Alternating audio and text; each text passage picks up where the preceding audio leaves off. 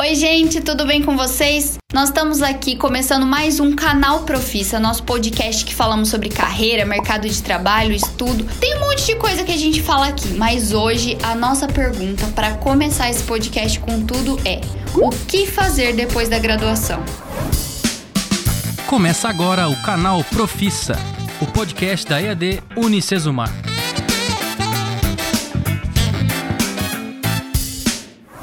Essa é uma pergunta temida por muita gente e que eu sei, dá uma angústia, dá um desespero. Ao mesmo tempo que quando você tá terminando a faculdade, dá aquele gostosinho, frio na barriga de tipo, que bom, tô terminando. Dá aquele medo de, ai meu Deus, e agora o que vai ser daqui pra frente? Então, hoje, para conversar sobre isso, eu tenho um convidado muito especial, Bruno Jorge está aqui comigo. Bem-vindo, Bruno. Obrigado, Laís. Prazer estar aqui com vocês. Conta um pouquinho pra galera quem é você, quem é o Bruno em 30 segundos? Oh, Vamos começar já com isso? Claro.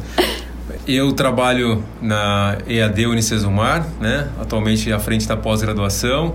Sou um cara que gosta de pescar, de jogar tênis, pratico esporte quase todos os dias, gosto de amigos, é, não sou muito de balada, né? E prefiro mais estar com amigos ali em casa. Do ponto de vista profissional, trabalho desde os 12 anos, então comecei cedo, né? A pergunta ali é um pouquinho interessante, que é o que fazer depois da graduação. E hoje sou muito feliz naquilo que eu faço e estamos aqui para ajudar vocês aí a escolher melhor aí ou decidir o que fazer depois da graduação. Bruno, depois que você se formou, você teve um, esse frio na barriga, esse Mas... medo de saber o que fazer? Antes de me formar, Laís. antes de me formar, esse frio na barriga ele começou na hora que eu passei no vestibular. Ansioso lembro, que é. Sempre, né? Aí, e não tem como não ser. É, é verdade. Não ansiedade, acho que a ansiedade é um sentimento que a gente não tem que temer o futuro. É verdade. A ansiedade ela é presente quando a gente não tem um plano para aquilo que nós queremos. Então, eu quando me passei né, no vestibular é, de administração, eu já tinha, de certa forma, um encaminhamento profissional. Os meus pais eram empresários. Minha mãe tinha uma escola de inglês meu pai, por um momento, teve uma indústria, depois foi ser representante comercial e, naturalmente, eles me guiaram para a administração. Então, a influência deles na minha carreira é muito grande. Muito forte. Muito né? forte, muito forte. Então, eu já fui muito consciente. E quando eu comecei a estudar, eu já sabia o que eu queria, onde eu queria chegar, eu tinha planejado né, meus próximos cinco anos, e então fui para administração, né? Claro. Dá para perceber um pouquinho aí o, o planejamento. E, e, muito frio na barriga, com certeza, Laís. Porque a hora que você pega o teu diploma na mão, ainda que na época eu tinha já um, um negócio próprio, né? Mas as incertezas vinham constantemente. Meus pais também é, tinham um negócio quando eu entrei na faculdade. Fiz faculdade de jornalismo, mas eu sabia que eu não queria trabalhar com eles. Eu sabia que eu queria exercer o jornalismo. E isso me dava uma inquietude muito grande de aí, quando eu me formar, será que eu vou conseguir fazer isso? E eu fui percebendo no decorrer dos anos que eu poderia fazer isso, mas eu precisava investir em mim. Porque quando logo que eu entrei na graduação, eu tinha uma ideia de que as coisas viriam, as coisas aconteceriam. E não é bem assim. Se a gente não correr atrás, as coisas não vão acontecer. É claro que a gente tem meios facilitadores, mas se a gente não buscar, isso não vai dar certo. Não vai. Não vai. Não tem segredo, né, Laís? Não tem. O segredo é trabalho. É, é dedicação. Isso, é dedicação, é disciplina. É, não, existe almoço grátis, né? é verdade. A gente escuta isso, esse, esse, esse bordão, mas não existe almoço grátis. Não existe nada fácil.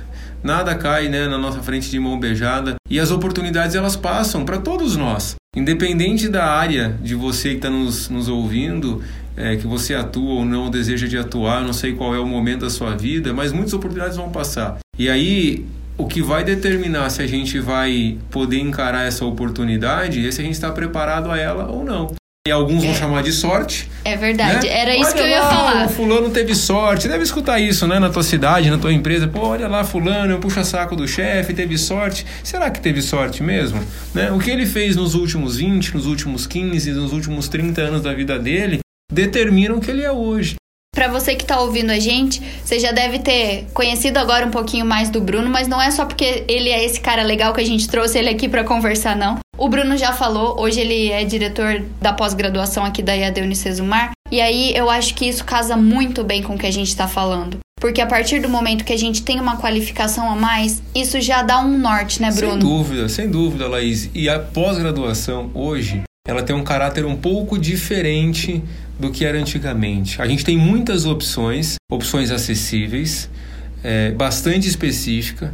Então você consegue hoje se tornar um especialista em qualquer coisa. Antigamente eu fiz uma, um, um MBA em marketing digital. Hoje você quiser fazer uma especialização só em redes sociais, você consegue.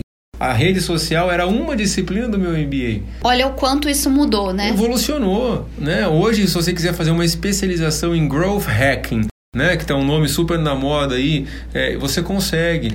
E eu acho que é legal a gente pensar também, Bruno, que Hoje, a gente não precisa necessariamente fazer uma pós-graduação exatamente na mesma área que eu me graduei. Isso é legal, é importante a gente destacar para quem está ouvindo a gente. Existem possibilidades, existe um leque de possibilidades. Ô, gente, seis meses, oito meses, um ano passa muito rápido. Muito. Muito rápido. Então, se você está na dúvida, faz um teste. Não é assim? Experimenta, Experimenta. né? No o Netflix, né? As plataformas, Spotify e todas essas de assinatura, eles não te dão 30 dias gratuito. Então vai lá, gente. Se você não consegue numa pós-graduação, obviamente, fazer uma experimentação, paga um mês, né? Investe parte do seu tempo, do seu recurso, conhece melhor. No caso da Unicesumar, a gente tem condições de você fazer cursos livres, né, que são, não fazem parte de uma pós-graduação necessariamente, para você conhecer a metodologia. E, e, ver se isso faz sentido para o que você quer naquele momento, se você se adapta a essa rotina de estudos, enfim. E não é... tenha medo de mudar, né, Laís? Exatamente. Eu acho que isso que você está querendo dizer aqui diz muito a isso. A gente fica muito preso.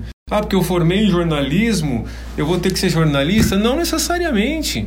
Não necessariamente. Hoje a, a, o jornalismo ele abre um leque é a comunicação em geral, né? Exatamente, exatamente. O que você faz né, hoje aqui no, no podcast te deu hoje uma oportunidade de estar próximo a um público. Claro. No momento que talvez eu escuto muito podcast, o, o que eu mais ouço no Spotify hoje é podcast. Eu faço ele quando eu estou correndo, quando eu estou cozinhando, quando eu estou dirigindo. Então, é um, é um momento que você está sendo produtivo. Mas, Bruno, você é produtivo o tempo inteiro? Não. Do trabalho? Não! Eu escuto podcast de tudo. Tem um podcast super legal que eu, que eu escuto que conta a história das pessoas. Eu sou muito de, de escutar as histórias, porque, para mim, gente, e, e para ficar no, né, no nosso tema aqui do que fazer depois da graduação, eu costumo olhar para pessoas de referência. Não é um ídolo, não é um fã de alguém, não. São pessoas que para você são pessoas de sucesso. Você almeja ser ou não, mas pode ser que você fala, puxa vida, essa pessoa ou conquistou algo, ou se realizou na tem profissão. Tem alguma característica, né, Bruno? Não necessariamente em tudo, mas tem não. alguma coisa que aquela pessoa te faz inspirar. Nós somos um pedacinho de cada um que a gente se relaciona. É verdade. A gente é a soma de todas as pessoas que a gente já conheceu. E aí, quando você consome um conteúdo desse de qualidade, pega uma bibliografia de alguém, vai te ajudar a determinar. Mas essa pergunta aí do que fazer depois da graduação, hoje já é tarde. Você já tem que começar a tua é graduação consciente do que você vai fazer depois. Você pode mudar? Com certeza, hoje tem que mudar sempre que é, que é necessário. Eu mesmo mudei na minha carreira, dentro da área de administração, por vários caminhos, com o intuito de sempre estar à frente do mercado do ponto de vista de conhecimento. E falando em mercado, Bruno, a gente tem que pensar também que o mercado exige hoje muitas habilidades dos profissionais e não só habilidades em uma área específica, como a gente falou. E aí, eu acho que entra muito isso de o que fazer depois da graduação, talvez não seja só depois da graduação. Como eu vou desenvolver minha habilidade mesmo durante a graduação? Você falou do curso livre, essa é uma dica muito legal. O curso livre vai te dar uma possibilidade de experimentar, como o Bruno falou, mas também de aprender coisas novas, de aprimorar uma habilidade que você já tenha. Se talvez nesse momento da sua vida a pós-graduação não é o que você está pensando, o curso livre vai te dar uma possibilidade importante também. Sim. E aí trazendo um raciocínio, né, para outras áreas, né? O namoro serve para isso. É verdade. Né? Você vai casar primeiro de cara? Não, vamos namorar. Conhece a pessoa, se relaciona. Ah, é um test drive, né? De é, um carro que você faz, né? é, né? São várias coisas não, que não a é gente. fazer tem... um test drive da vida. Não, não é né? isso que não a gente é quer que dizer. Quer dizer aqui. Mas é sim é fazer. Experimentar. Experimente, né? E é muito interessante, Laís, porque a vida ela é muito rápida. O bem mais precioso que nós temos hoje, ele é o tempo. É verdade. E o que gera mais angústia né, nas pessoas que estão na minha idade hoje, né, 35, aí chegando nos 40, é de olhar para trás e ver que já passou 40 anos da vida e não está feliz com o que fez. E aí hoje está acontecendo cada vez mais pessoas fazendo ano sabático, meses sabático, para se reencontrar. E não tem nada de errado nisso. Mas o que tem que ser feita a reflexão é diária. Não tenha medo de reconhecer que você precisa ser diferente, não tenha medo de reconhecer que você quer fazer uma mudança na sua vida, arrisque. E aqui no canal Profissa a gente fala sobre carreira, sobre emprego, sobre mercado de trabalho, mas a gente também fala muito sobre conhecimento. E a conhecimento, às vezes, é autoconhecimento, não é só conhecimento de estudo, de graduação, de pós que a gente está falando aqui. É de você se conhecer, de você Totalmente. entender, de você perceber se você tá feliz, se é isso que você quer, se é isso que você não quer, porque às vezes é importante que a gente saiba, né? Também aqui hoje o nosso assunto é o que fazer depois da graduação, mas às vezes você pode saber o que você não quer fazer depois da sua graduação. Completamente. E esse é um caminho também. Totalmente válido. É mais fácil a gente saber o que a gente não gosta do que aquilo que a gente gosta. Tem muita gente que sabe que vai terminar a graduação e que não quer trabalhar em uma empresa de alguém que é os quer abrir seu próprio negócio, quer empreender e tudo bem. É isso e aí. que bom que É algumas aí. pessoas sabem disso. É isso aí. E aí, claro, para quem vai empreender, o conhecimento é fundamental também. E aí a gente volta a falar de pós-graduação, a gente volta a falar de conhecimento contínuo, de educação continuada, de estudar a Exato. todo momento. A gente não para. né? Exatamente. A educação hoje, as pessoas, na verdade, elas ficaram presas a momentos da vida formal onde a gente adquiria conhecimento.